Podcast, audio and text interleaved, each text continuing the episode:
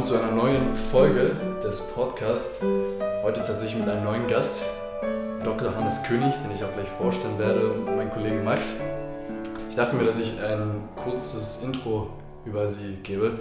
Also sie heißen Hannes König mit dem Doktortitel noch Dr. Hannes König, sind Diplompsychologe, Psychotherapeut und Psychoanalytiker, haben ihr Studium der Psychologie 2012 in der Alpen-Adria-Universität, soweit ich es weiß, mhm. beendet und haben auch an der gleichen Universität 2015 ihr Doktortitel, ich glaube zur Psychoanalyse von Kunsttheorie, genau, geschrieben. Sind sozusagen auch in dem Bereich, ähm, haben eine große Expertise für Film und Musik, sich selbst erschaffen und sind auch in Büchern, ich glaube von einer ihrer Kollegen drin, also der Fremde im Film. Mhm und haben auch selbst äh, Bücher geschrieben wie Kunst und Entfremdung, ein soziologisch-psychoanalytischer Ansatz. Und meine erste Frage wäre tatsächlich an Sie, worin haben Sie Ihre Doktorarbeit geschrieben? Mhm. Ja. Vielen Dank erstmal für die Einladung, es freut mich mit Ihnen hier zu sein. Äh, ich habe meine Abschlussarbeit, also die Doktorarbeit geschrieben über psychoanalytische Kunsttheorie. Es gibt innerhalb der Psychoanalyse keine einheitliche Theorie darüber, was Kunst mit uns macht warum wir welche Gefühle haben, wenn wir mit Kunst uns auseinandersetzen.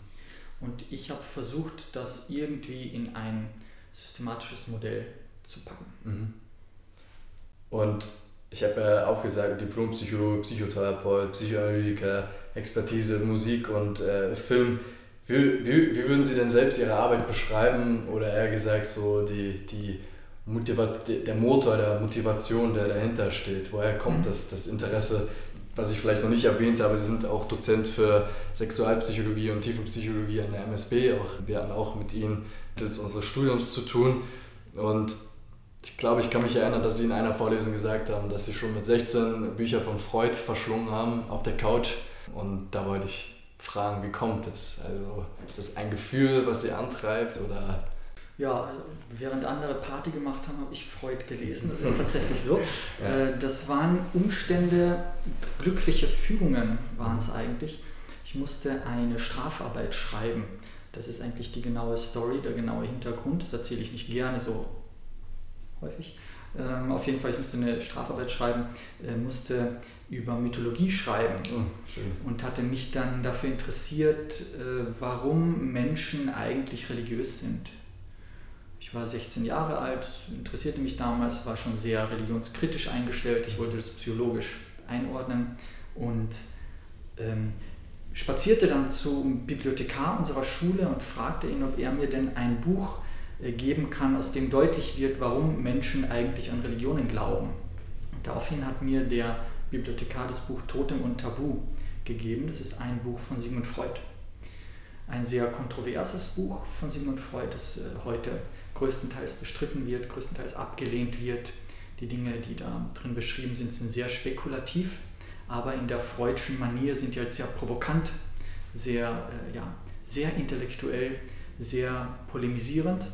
Und als 16-Jähriger hat mich das halt von den Socken gerissen. Mhm. Und ich war dann so begeistert von Freud, dass ich daraufhin mehrere Bücher mir besorgt habe. Es ging dann so weit, dass ich zur Matura fast die Studienausgabe von Freud durch hatte. Das sind mehrere tausend Seiten. Ah. Das habe ich tatsächlich verschlungen. Und da brannte für mich das Interesse an der Psychoanalyse als Methode, um besser verstehen zu können, warum wir was fühlen. Mhm. Gar nicht so sehr im Kontakt mit Patienten, das hat mich damals überhaupt nicht interessiert. Was mich interessiert hat, war, warum Menschen sich wie verhalten, mhm. Äh, warum wir bestimmte Musik mögen, mhm. warum wir bestimmte Filme mögen und da hat mir die Psychoanalyse ganz gut weitergeholfen, um das einordnen zu können. Ja, spannend.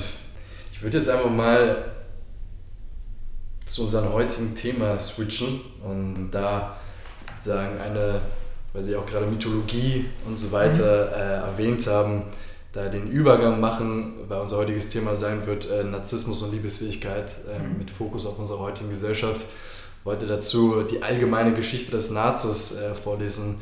Bis da Max gleich Sie fragen wird, was Sie äh, über die Begriffserklärung oder wie Sie die Begriffserklärung des Narzissmus aus psychoanalytischer Sicht ähm, erklären würden. Ich fange einfach mal an. Äh, dazu muss man auch sagen, es gibt ja verschiedene Ausführungen des Narzissmus-Mythos und ich benutze jetzt einfach mal die, die sozusagen ich am meisten gefunden habe. Also, Narziss war der Sohn der Nymphe Liriope und des Flussgottes Kephisos. Er war ein wunderschöner Jüngling und wurde von Frauen und Männern gleichermaßen begehrt, doch wies er sie alle ab.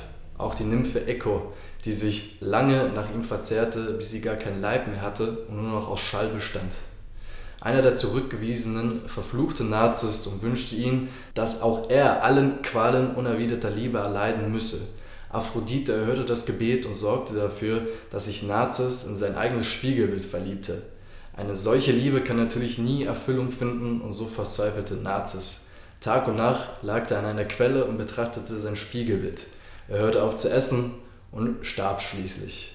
Seine Schwester, die Nymphen, weinten lange um ihn und auch die Götter wollten nicht, dass er vergessen wurde, weshalb sie ihn in eine Blume verwandelten, die auch heute noch den Namen Narzisste trägt. Genau. Genau, das wäre natürlich für uns interessant, ja. Ähm, steckt hinter dem Begriff Narzissmus aus psychoanalytischer Sicht auch wirklich nur das Selbstverliebtsein oder steckt da vielleicht auch noch ein bisschen mehr dahinter? Mhm. Also man müsste vielleicht dazu sagen, dass ja der Begriff Narzissmus von Freud äh, eingeführt wurde, der sich auf diesen Mythos berufen hatte. Davor mhm. gab es den Begriff ja nicht. Freud schrieb 1914 den Text zur Einführung des Narzissmus mhm. und definierte dort den Narzissmus als drei Dinge, drei unterschiedliche Dinge. Einerseits tatsächlich so eine Art von Selbstbezogenheit, nur meinte Freud damit mehr, dass der psychische Apparat einer, eines, eines Menschen Erregung darüber reguliert, dass man sich von der Außenwelt abschottet. Mhm. Das wäre pathologischer Narzissmus. Das hat also nicht so wirklich was mit Selbstverliebtheit zu tun.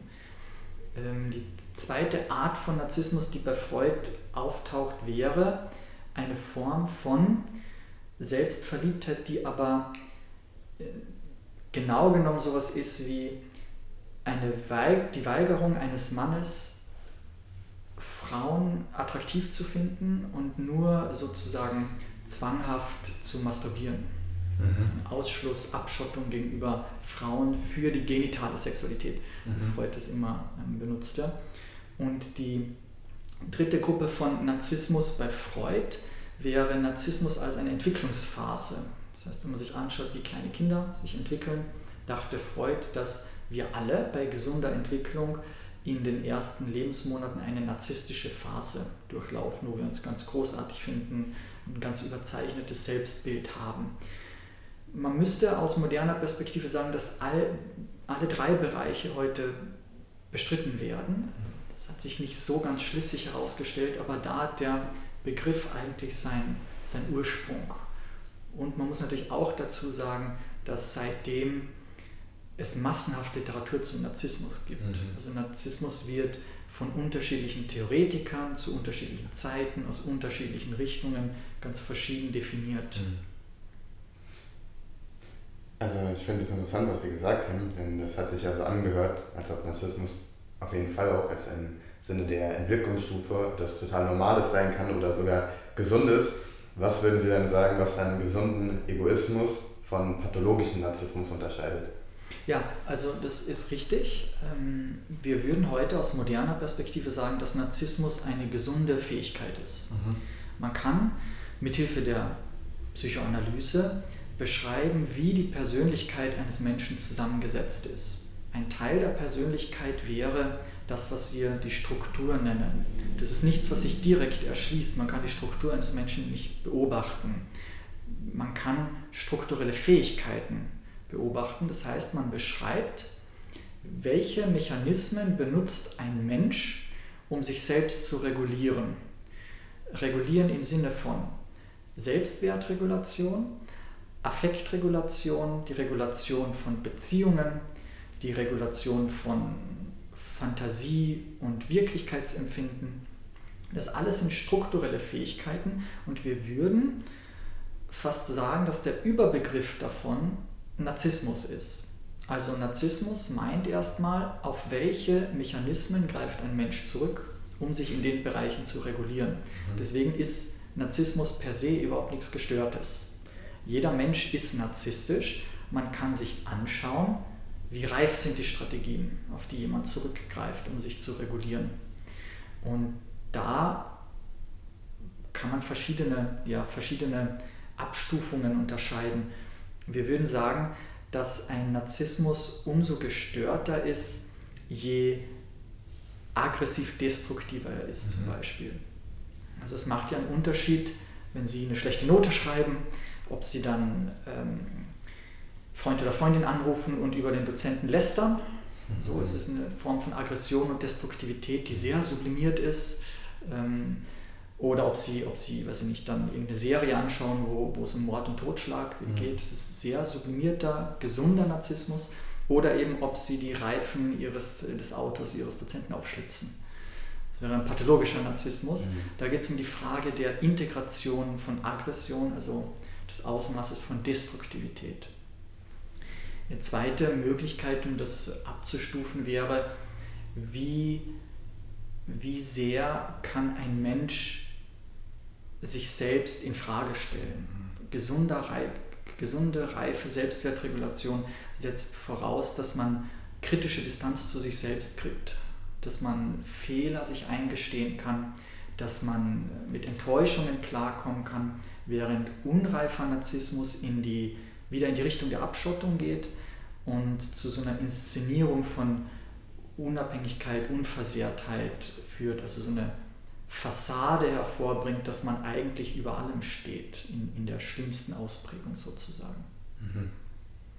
Und wenn wir jetzt, ähm, vielleicht müssen wir auch erstmal einkategorieren, ein, einkategorisieren, welche Form von Narzissmus wir dann auch sprechen in Bezug sozusagen auf so eine Gesellschaftskritik also wir sprechen natürlich nicht davon, in der Psychologie haben wir natürlich auch den Begriff der Persönlichkeitsstörung, äh, mhm. Narzissmus. Mhm. Und ich würde sagen, von denen würden wir jetzt nicht sprechen, aber von vielleicht dieser unreifen, übersteigerten, übersteigerten Form. Mhm. Und ähm, ich finde es ganz spannend, was sie da gesagt hat, weil das Thema Narzissmus und Liebesfähigkeit geht ja auch irgendwie einander, ineinander mhm. über. Und sie haben ja auch gesagt, es kommt auf die Form der Aggressivität ein ähm, und wie man äh, auch, äh, sozusagen, es kommt auf die Aggressivität an und wie man mit der umgeht. Und ich habe ja vorhin noch gesehen in Ihren Büchern, Sie haben mir noch, ähm, äh, ich glaube, Narzissmus und Macht und Liebe und Aggression.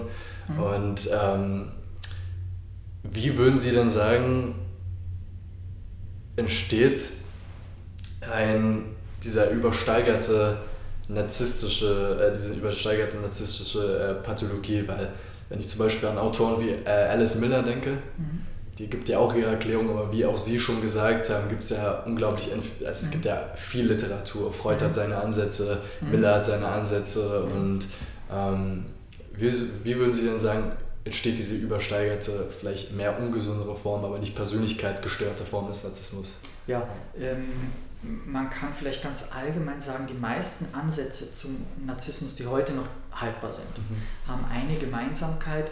Man versucht zu beschreiben, dass der pathologische Narzissmus umso stärker wird, je mehr ein Mensch in der frühen Entwicklung gezwungen wird, sich an ein Umfeld anzupassen.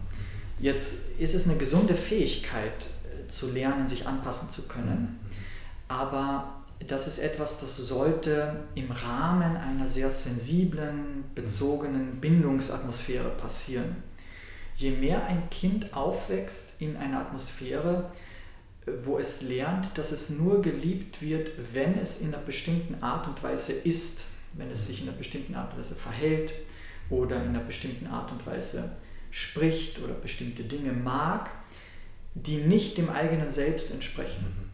dann wäre das eine Anpassung, die pathologischen Narzissmus stiftet. Mhm. Es führt dazu, dass man nämlich eine Schablone übernimmt, dass man den eigenen Wert nicht aus sich selbst heraus generieren kann. Dass es nicht mehr möglich ist, zu sagen, ich bin wertvoll, weil ich etwas an mir habe, so wie ich bin, das wertgeschätzt wird von anderen, sondern es entsteht so eine Haltung, ich werde nur geliebt, wenn ich so bin, wie die anderen mich haben wollen. Mhm. Und das wäre ein Element, das Sie in allen Narzissmustheorien finden. Mhm.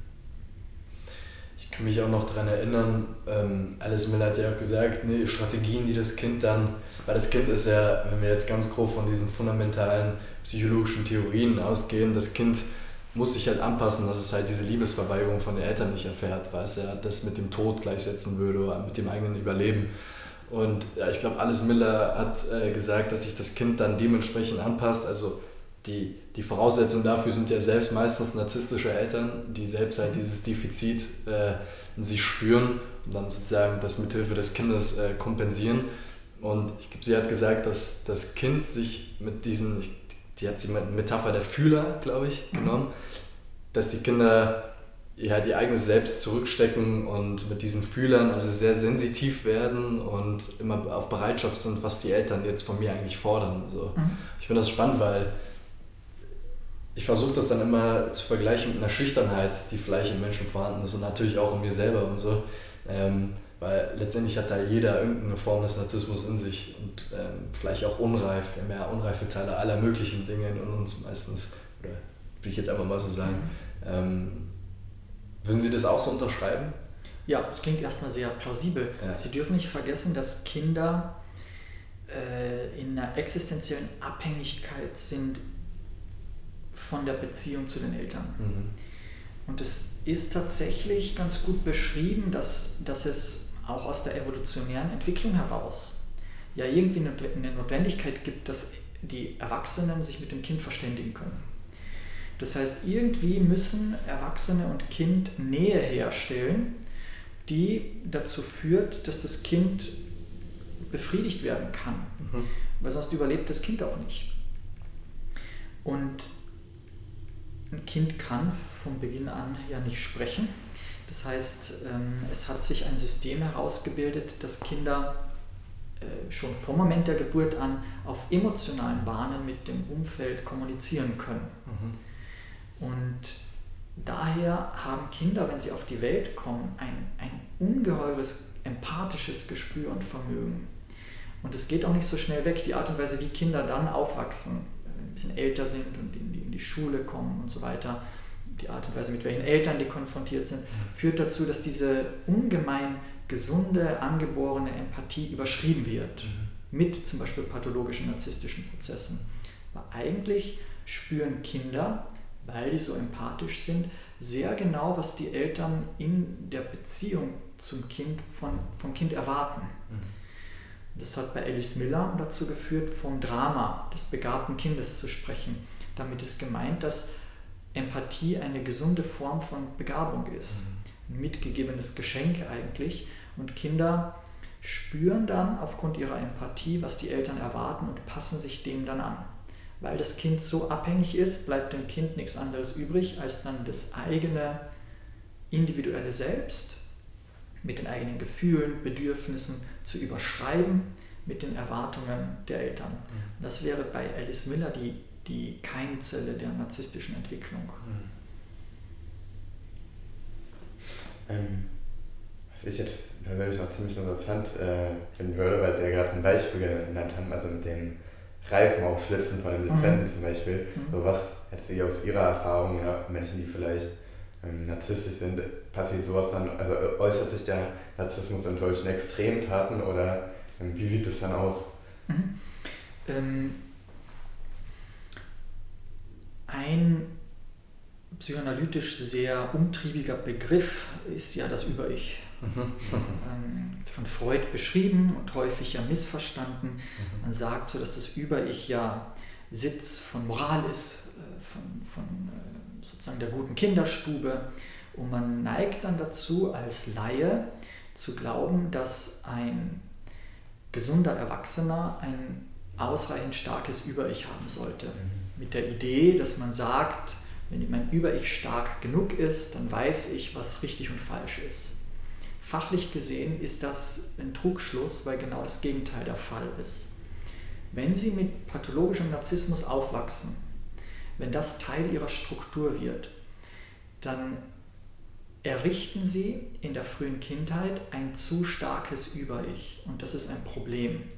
Ein zu starkes Über-Ich äußert sich darin, mhm. dass das Kind ständig das Gefühl hat, falsch zu sein, minderwertig zu sein. Äh, ist ja auch klar, wenn das Kind sich anpassen muss an die Eltern, um geliebt zu sein, dann lernt es ja so wie ich bin, bin ich nicht in Ordnung, ich muss so sein, wie die anderen mich haben wollen. Es entsteht ganz viel Aggression, die gegen das eigene Selbst und gegen die eigene Individualität gerichtet ist. Eine Analytikerin, die das in der Geschichte äh, sehr, sehr plausibel beschrieben hat, äh, die deswegen auch sehr einflussreich geworden ist, war Melanie Klein. Mhm. Melanie Klein beschreibt ähm, in ganz vielen Schriften über Kriminalität und Gewalttätigkeit, dass ein zu starkes Über-Ich ständig aggressive Impulse gegen das eigene Selbst mhm. feuert, dass man sich selbst minderwertig fühlt. Und wenn ein Mensch so aufwächst, muss er irgendwie damit zurechtkommen und wird jetzt versuchen, sich selbst zu schützen, indem er diese Aggression nach außen richtet. Wir nennen das Projektion. Das heißt, nicht man selber ist minderwertig, sondern die anderen sind minderwertig und müssen deswegen zerstört werden, kontrolliert werden, bestraft werden. Mhm. Das wäre eine Theorie von Gewalttätigkeit, Reifen aufschlitzen zum Beispiel. Man fühlt sich selbst so minderwertig, versucht die Minderwertigkeit aber auszuklammern, indem man gewalttätig wird. Das heißt, das zu starke Über-Ich ist dann das Problem. Ähm, also wir können ja einfach mal selber sagen, wie sehr Sie das da vielleicht reingehen wollen, aber jetzt in Bezug auf eigene Patienten können Sie vielleicht Beispiele nennen, was dann so die Menschen machen, ja, also so dass sie so treiben können. Wie sich das äußert, ja, wenn Sie darüber. Na doch, ja, klar, es, es führt ja auch direkt so ins Zentrum des, des Themas, das Sie ja auch so sehr interessiert heute, mhm. die, die Liebesfähigkeit. Mhm. Ähm, in der Liebesfähigkeit, in, in der Art und Weise, wie Menschen Partnerschaften führen, wäre ein grundsätzliches Problem, dass man versucht, den Partner zu zerstören, wenn mhm. man sich selbst angegriffen fühlt oder wenn man sich selbst ähm, ähm, kritisiert fühlt, gekränkt fühlt, enttäuscht fühlt. Mhm. Dieses Zerstören wollen heißt nicht gleich mörderische, äh, mörderisches Verhalten zu zeigen, sondern zerstörerischer Impuls kann ja auch sein, ganz viele Vorwürfe zu machen. Mhm oder vom Partner einzufordern, mhm. dass er oder sie das Verhalten ändern soll. Mhm. Das sind alles Versuche, das Gegenüber zu kontrollieren. Und das ist notwendig, es kann notwendig sein, weil man sich selbst so unsicher fühlt mhm. oder selbst so minderwertig fühlt. Das wäre etwas, das hier in meiner Praxis bei, bei fast allen Patienten zu beobachten ist. Mhm. Wie würden Sie dann wenn wir jetzt auf diese Ursprungs, auf den Ursprungsmythos zurückkommen, mhm. ähm, sie sind ja gut da, darin, Filme, Musik, Kunst zu interpretieren. Und wie würden Sie es denn interpretieren, dass an der Stelle, wo Nazis, manche Endungen sind ja, dass er in das Wasser fällt, mhm. manche sind ja, dass er da stirbt vor Hunger. Wie würden Sie denn das interpretieren, dass da dass die, die Blume anfängt, anfängt zu wachsen? Mhm. Also es ist was sehr Gängiges. Äh, diese Geschichte von Narziss wurde ja erstmalig beschrieben von Ovid ja, in den ja. Metamorphosen. Das ergibt schon erstmal ähm, rein literaturgeschichtlich Sinn, ähm, dass in den Metamorphosen ja immer beschrieben wird, wie bestimmte Elemente in der Welt entstanden sind, mhm. aufgrund von menschlichen Verfehlungen. Mhm. Also bestimmte Sternbilder und so weiter sind entstanden, weil eigentlich Menschen was Bestimmtes gemacht haben, gescheitert sind und von den Göttern dann zu Blumen, äh, Gebirgen, äh, Sternbildern gemacht wurden. Ähm, es passt natürlich zu dieser Fassade der Großartigkeit, bei der es ja immer im Narzissmus geht, dass es dann ausgerechnet so ein Narzissmus, also Narzisse ist, mhm. die sehr, äh, also sehr expressiv ist. Mhm. Ähm, ja, also hat wahrscheinlich mit, diesem, mit dieser Fassade der Großartigkeit zu tun, die da irgendwie eingefangen ist symbolisch. Mhm vielleicht auch als Warnung oder so. Ne? Das könnte man, könnte man ja auch reininterpretieren. Vielleicht verbirgt sich hinter der Schönheit auch das große Destruktive. So. Ja, ähm, das wäre eigentlich eine schöne ja. Idee. Mhm. Ja, ähm, eine andere Frage ist ja ganz interessant, wenn wir jetzt von den Patienten hören und wie ähm, ja, Narzissmus entstehen kann, was dann vielleicht der Weg zur Heilung davon ist oder ja, wie, man, wie man das kompensieren kann. Ja, Sie haben ja gesagt, ne, ich, das ist auch eine, eine große Frage, die mich auch selbst beschäftigt, weil wenn man halt in seine eigene Psyche reintaucht, dann fragt man sich, okay, auch wenn man Psychologiestudent ist, so, inwieweit bin ich eigentlich narzisstisch? Mhm. Also inwieweit sind meine Mechanismen ähm, unreif oder reif und inwieweit kann ich mein, oder inwieweit stabilisiere ich mein Selbst durch halt verschiedene Faktoren und mh, mm, ich habe, das kann ich bestimmt erzählen, ich habe jetzt auch mein Coaching angefangen und dann, ich sehe zum Beispiel beim, bei Leuten, dass die sehr du-vertieft sind. Ne, die gucken gar nicht als erstes auf sich, so was ich glaube ich einem Menschen empfehlen würde, der mh, mm, halbwegs eigentlich einfach auf sich selbst hören sollte, so, sondern gucken erstmal auf das Du. Immer wird der, der, der andere zuerst gesehen, so, nicht die eigenen Bedürfnisse und werden die, die Bedürfnisse des anderen werden überspielt. Ähm, äh, werden, oder gesagt, die eigenen Bedürfnisse werden überspielt mit den Bedürfnissen des anderen. Wie würden Sie denn als Psychoanalytiker oder wie würden Sie einen ähm, ausgeprägten Narzissmus in Ihren Patienten, wie würden Sie den heilen? Alter, eine große Frage, ich das weiß. Ist eine sehr große Frage. Ja. Ähm, Sie müssen auch verschiedene Dinge auseinanderhalten. Ja, ja. Ähm, wenn ein Patient zur Psychoanalyse kommt und man tatsächlich eine analytische Behandlung mit dem macht, dann äh, dauert die Behandlung erstmal sehr lange. Mhm. Die ist nicht so sehr auf einzelne konkrete Ziele gerichtet. Mhm sondern man versucht einem Patienten mit dem zu konfrontieren, wovor er wegläuft, mhm. was, er, was ihm so Angst macht, ähm, was er nicht wahrhaben will in seinem Leben. Und von dem ausgehend führt die Psychoanalyse dazu, dass ein Mensch in seiner Struktur reifer wird. Mhm. Das heißt, es wäre ein, ein positiver Effekt von einer gelingenden Psychoanalyse, dass im Laufe der Behandlung die narzisstischen Mechanismen, die man benutzt, reifer werden. Mhm. Das setzt voraus, dass man es schafft, im Rahmen der Behandlung in den Kern der narzisstischen Pathologie vorzudringen. Und der Kern der narzisstischen Pathologie ist ja, so wie wir es jetzt schon so ein bisschen besprochen haben, dass es einen massiven Hass auf die eigene Individualität gibt. Mhm weil man eben früh gelernt hat, dass für die eigene Individualität bei den Eltern kein Platz ist. Und dieser Hass verbirgt sich da in der Tiefe und Menschen tun alles im Alltag, um zu verhindern, dass dieser Hass auf das eigene Selbst zum Vorschein kommt. Eine Du-Bezogenheit, eine Orientierung an den Bedürfnissen der anderen kann da eine sehr schöne Möglichkeit sein, um das zu verstecken. Mhm. Das ist eigentlich im eigenen Selbst was ganz Verkümmertes, was ganz Trauriges, was ganz Verachtenswertes gibt. Mhm. Die Psychoanalyse wäre tatsächlich das einzige Verfahren, das es schafft, einen Rahmen herzustellen, wo es möglich ist, diesen Selbsthass zum Vorschein zu bringen. Mhm. Nur wenn Sie tatsächlich als Patientin, als Patient damit in Kontakt kommen, ist das schon richtig heftig. Mhm. Das ist ein ganz existenzieller Selbsthass, ein, eine Verachtung für, die, für, die, für das eigene Selbst. Das ist nichts, was so eben schnell mal in der Therapie bearbeitet ist.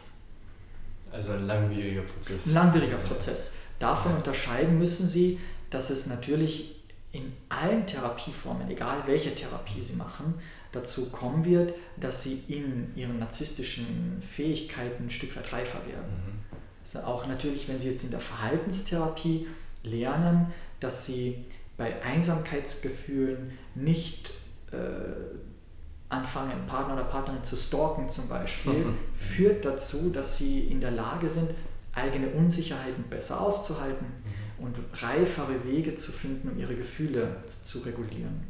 Das passiert bei allen Therapieformen, ähm, bis hin zu, der, zu, der, äh, zu dem Umstand, dass sie leichtere Formen der narzisstischen Störungen ja auch selber in die Hand kriegen können.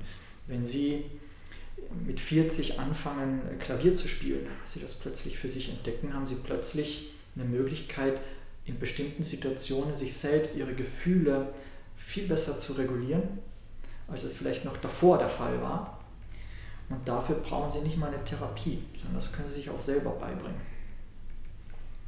Ähm, dazu vielleicht, um auch auf diese Defensivmechanismen darauf einzugehen, könnten Sie vielleicht, das hat mich auch sehr viel beschäftigt, auf den Begriff der narzisstischen Abwehr äh, mhm. eingehen?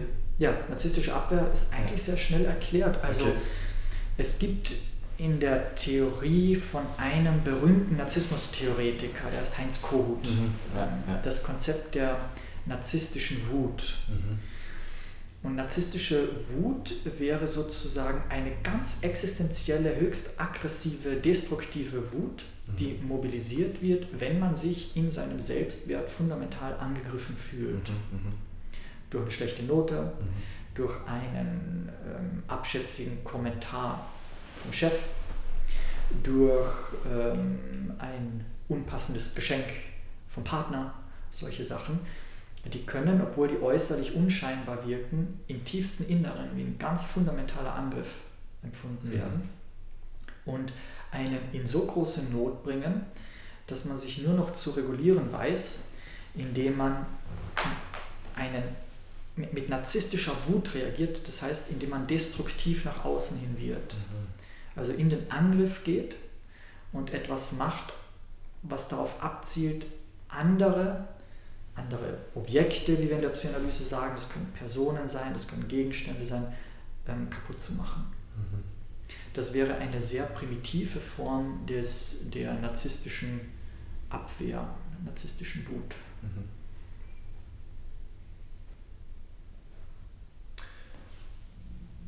Sie haben es ja auch schon erwähnt, dass sich der Narzissmus, vielleicht kommen wir jetzt zum zweiten Teil, der Liebesfähigkeit auch darin äußert, dass halt Beziehungsstörungen auftreten oder wie die narzisstische Abwehr dann auf den Partner gerichtet wird oder die, die Projektion des Über-Ichs, des minderwertigen Über-Ichs, das sich die ganze Zeit selber fertig macht, ne, sich dann auch ähm, so selbst strukturiert, indem es destruktiv nach außen wird. Mhm. Liebesfähigkeit ist halt ein großer Begriff. Ne? Ähm, ich habe Ihnen auch schon damals gesagt, dass ich Erich Fromm mit 17 gelesen habe. Mhm. Ich kann mich noch an Ihr äh, Kommentaren an. Ich glaube, die haben gesagt, da haben sie sich ja schon äh, jung auf, ähm, was haben sie gesagt? Ähm, ja, selbst gut beeinflusst, das war ein anderes Wort, aber mhm. wie würden Sie denn Liebesfähigkeit beschreiben? Also vielleicht auch nach Fromm, genau. Oder nach anderen. Oder wie würden Sie auch die Liebesfähigkeit in Ihrer eigenen Definition beschreiben? Ja, meine eigene Definition ist da sehr stark durch die Psychoanalyse geprägt, mhm. auch gerade durch Erich Fromm. Mhm. Ähm, also vielleicht, um nochmal einen Schritt zurückzugehen. Ja, Sie, ja. Haben, Sie haben die Geschichte ja vorgelesen. Ja. Ähm, was jetzt in, in der Textstelle, die Sie vorgelesen haben, nicht vorgekommen ist, sind zwei wichtige Elemente, die für die Geschichte ganz wichtig sind. Mhm. Es gibt eine Vorgeschichte. Mhm. Narziss hat eine Mutter, die höchstgradig ängstlich war, mhm. die extrem besorgt war dass, ihr so dass ihrem Sohn, ihrem vergötterten, geliebten Sohn, irgendetwas passieren könnte. Mhm. Und daraufhin hat sie einen Seher aufgesucht und der hat ihr gesagt, ja, dein Sohn wird ewig leben, dem passiert ganz lange nichts, solange er sich nicht selbst erkennt. Mhm. Und daraufhin hat die Mutter das sehr pragmatisch interpretiert und hat fortan jeden Spiegel von ihm ferngehalten, dass er sich tatsächlich, wortwörtlich, selber nie erkennt. Aus dem resultierte dann die enorme Faszination, als er dann in jungen Jahren zum See kam und an der Oberfläche des Sees zum allerersten Mal sich selbst gesehen hat. Und äh, das wäre wichtig, also dass pathologischer Narzissmus aus dieser ausgebliebenen Spiegelung entsteht, sich also keinen gesunden Selbstbezug haben zu können. Und das Zweite fällt mir jetzt ein, haben Sie doch erwähnt, dass ja als Narzisst dann so am, am See lag und so ganz gebannt war von seinem Spiegelbild, ganz viele Nymphen und junge Frauen zu ihm kamen, die ihn ja irgendwie attraktiv fanden und die irgendwie neugierig auf ihn waren. Und er hat die ja alle verschmäht. Mhm. Also er hatte dann ja nur noch Interesse für das eigene Spiegelbild, weil er mhm. davon so fasziniert war. Ähm, übrigens eine, die da so verschmäht wurde, flüchtete dann in die Berge und äh, wurde später auch wiederum verflucht. Die traf dann der Fluch, dass sie alles, was Leute sagen, die durch die Berge gehen, nachplappern muss. Mhm. Diese junge Frau hieß Echo. Mhm. So entstand das Echo in, der, in dieser ähm, Sage. Also das Entscheidende für die Liebesfähigkeit, warum ich jetzt nochmal darauf hinweise, ist, narzisstische Pathologie besteht ja im Kern in der Notwendigkeit, sich abschotten zu müssen, weil man nicht die Erfahrung gemacht hat, dass man selbst so anerkannt wird, wie man ist. Mhm. Das heißt, man muss sich gegenüber dem Umfeld abschotten. Tatsächliche Liebesfähigkeit, Liebe im reifen Sinne, geht aber nur, wenn sie eine offene Haltung zur Welt haben, weil reife Liebe sowas ist wie eine authentische, neugierige, sinnliche, sensible ähm, Offenheit, ein Interesse an anderen Menschen. Das wäre reife Liebesfähigkeit. Man, man hat ein Interesse daran, ein sich gut anfühlendes Interesse daran zu erfahren, wer andere Menschen sind und ein Interesse daran, wie die sich entwickeln und wer die in ihrer Individualität sind. Und genau das geht beim Narzissmus nicht. Das heißt, in vielen Schriften wird auch gesagt, dass ein zentrales Merkmal der narzisstischen Pathologie genau die Liebesunfähigkeit ist. Mhm. Mhm. Und deswegen hängen die so eng miteinander zusammen. Und deswegen auch auf Ihre Erwähnung mit der Gesellschaft hin, äh, aufgrund dessen ist es ja so, dass sich so leicht beobachten lässt, dass jetzt seit, seit einigen Jahrzehnten ja nicht nur die narzisstischen Störungen zunehmen, mhm sondern gleichzeitig ja auch die Liebesfähigkeit immer weiter abnimmt. Mhm. Richtig, und da kommen wir jetzt zur nächsten Frage, und zwar, indem Sie äh, ja auch schon sich viel mit Frauen beschäftigt haben, ob Sie dann an die wahre Liebe glauben. Für mich persönlich, wenn ich an wahre Liebe höre, denke ich halt immer dran, wenn ich ein integriertes Individuum bin und ein anderes integriertes Individuum finde, das mit sich selbst im Reinen ist und halt selber vielleicht auch so die eigenen Schattenanteile so ein bisschen kennt, ja, ähm, und wenn sich zwei solche Individuen finden und zusammen bereit sind, an sowas wie einer Liebesbeziehung zu arbeiten, dass es dann auch passieren kann. Ähm, ja, vielleicht können Sie ja einfach mal sagen, was Sie glauben, was, ob es wahre Liebe gibt und vielleicht auch mit Bezug auf mhm. Das klingt sehr romantisch, wie Sie das gerade entworfen haben. Ja. Äh, da bin ich skeptisch, ob das so funktioniert. Mhm. Ähm, also Liebe ist ja so ein sehr breites Phänomen, müsste mhm. man jetzt so sagen. Es gibt ja die Liebe als solche, gibt es ja nicht, sondern man müsste sich anschauen, was meint man eigentlich genau damit, wenn man von Liebe spricht. Mhm. Und in unserer westlichen Welt, in der ersten Welt, kursieren natürlich äh, ganz viele Fantasien über die Liebe, die sehr stark geprägt sind durch die Unterhaltungsindustrie. Mhm. Äh, das heißt, Liebe, wenn wir jetzt von partnerschaftlicher Liebe sprechen, das Bild von Liebe ist sehr geprägt von unseren Vorstellungen von romantischer Liebe, wie das in Filmen, Dramen und so weiter immer schon ewig lang verstoffwechselt wird. Diese romantische Form der Liebe ist höchstgradig destruktiv. Mhm. Äh, das ist das, worauf Erich Fromm als einer der ersten sehr eloquent hingewiesen hat Fromm hat die Kunst des Lebens 1956, glaube ich, geschrieben. Mhm. Also wahnsinnig früh. Da war es noch viel unschuldiger, möchte ich fast sagen. Mhm. Da gab es Tinder und diese ganzen Geschichten ja nicht. Äh, das heißt, es wurde ja seit damals noch wesentlich komplizierter, aber schon damals hat er erkannt, dass hinter den Vorstellungen von Liebe, die die meisten Menschen haben, eigentlich sehr unreife, ungesunde Vorstellungen von Liebe äh, stecken, die natürlich immer wieder in Filmen, in, in Geschichten mhm. reproduziert mhm. äh, werden. Das heißt, die entscheidende Frage wäre ja, ist es möglich, reife Liebe zu praktizieren? Ja. Wahre Liebe, da schwingt, als ich Ihnen jetzt so zugehört habe, schwingt halt immer diese sehr romantische Vorstellung mit von Liebe. Mhm. Und die ist aus verschiedenen Gründen fragwürdig, die ist gar nicht so erstrebenswert. Mhm. Wahre Liebe macht einen immer unglücklich, ähm, während reife Liebe ein Zustand ist, wenn man versucht, den zu erreichen, hat das viel mit Wachstum zu tun mhm. und viel auch mit, mit der Auseinandersetzung mit sich selber, der kritischen ja. Auseinandersetzung mit sich selber. Also selbst wenn es dann meinte, oder also ich wollte nicht dieses typische Hollywood-Klischee machen, wenn ich von Liebe rede, dann meine ich gar nicht, oder was ich da doch verstehe, ist, dass man gar nicht unbedingt jetzt für zehn Jahre auch ineinander so verknallt ist, mhm. ja, verliebt ist, sondern halt eher dieses, man weiß, auch in einer Beziehung, es kann sein, dass der andere sich in jemanden verliebt und es kann auch sein, dass man selber sich in jemand anders verliebt, aber mich gehört zu dieser wahren Liebe halt auch diese Loyalität oder dieses Commitment. Mhm. Ja, also das ist halt fast schon auch auf diesem freundschaftlichen Niveau ist und das steigt ja dann einfach über die Jahre und sowas wie halt diese Lo Loyalität und dieses Commitment. Also das ist für mich sogar Teil, also eher Liebe als dieses Verliebtsein. Mhm. Ähm, und ich wollte auch direkt halt schon dann zur nächsten Frage übergehen. Ähm, da, oder würdest du noch genau, da, da würde ich nochmal zwischenhalten. Ja. Frau hat ja gesagt, was äh, einen auch viel zum Nachdenken bringen kann. Ähm, ich ähm, brauche dich, weil ich dich liebe und, mhm. und, so, und nicht ich liebe dich, weil ich dich brauche.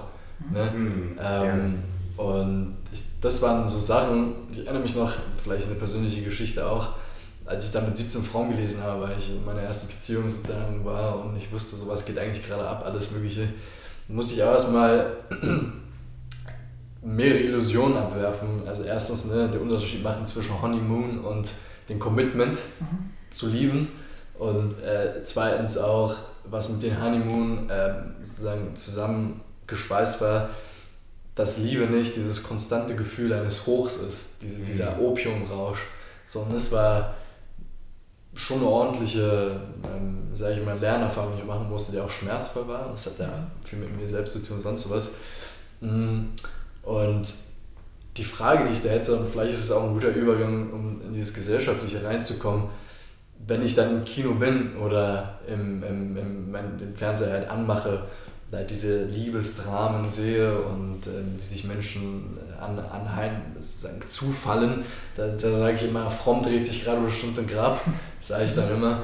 Ähm, und er würde ja sagen, das hat was mit dieser Urgeschichte, ne? Adam und Eva, Trennungsgefühl, sonst was zu tun. Warum würden Sie denn, warum denken Sie, ist das aber so präsent in unseren Kinos, in unserer Mediengesellschaft, dass wir diese Romantismen brauchen, diese Dramas, diese Liebesgeschichten, die halt letztendlich wirklich unreife Liebe halt darstellen, mhm. wenn man sich mehr mit Fromm auseinandersetzt.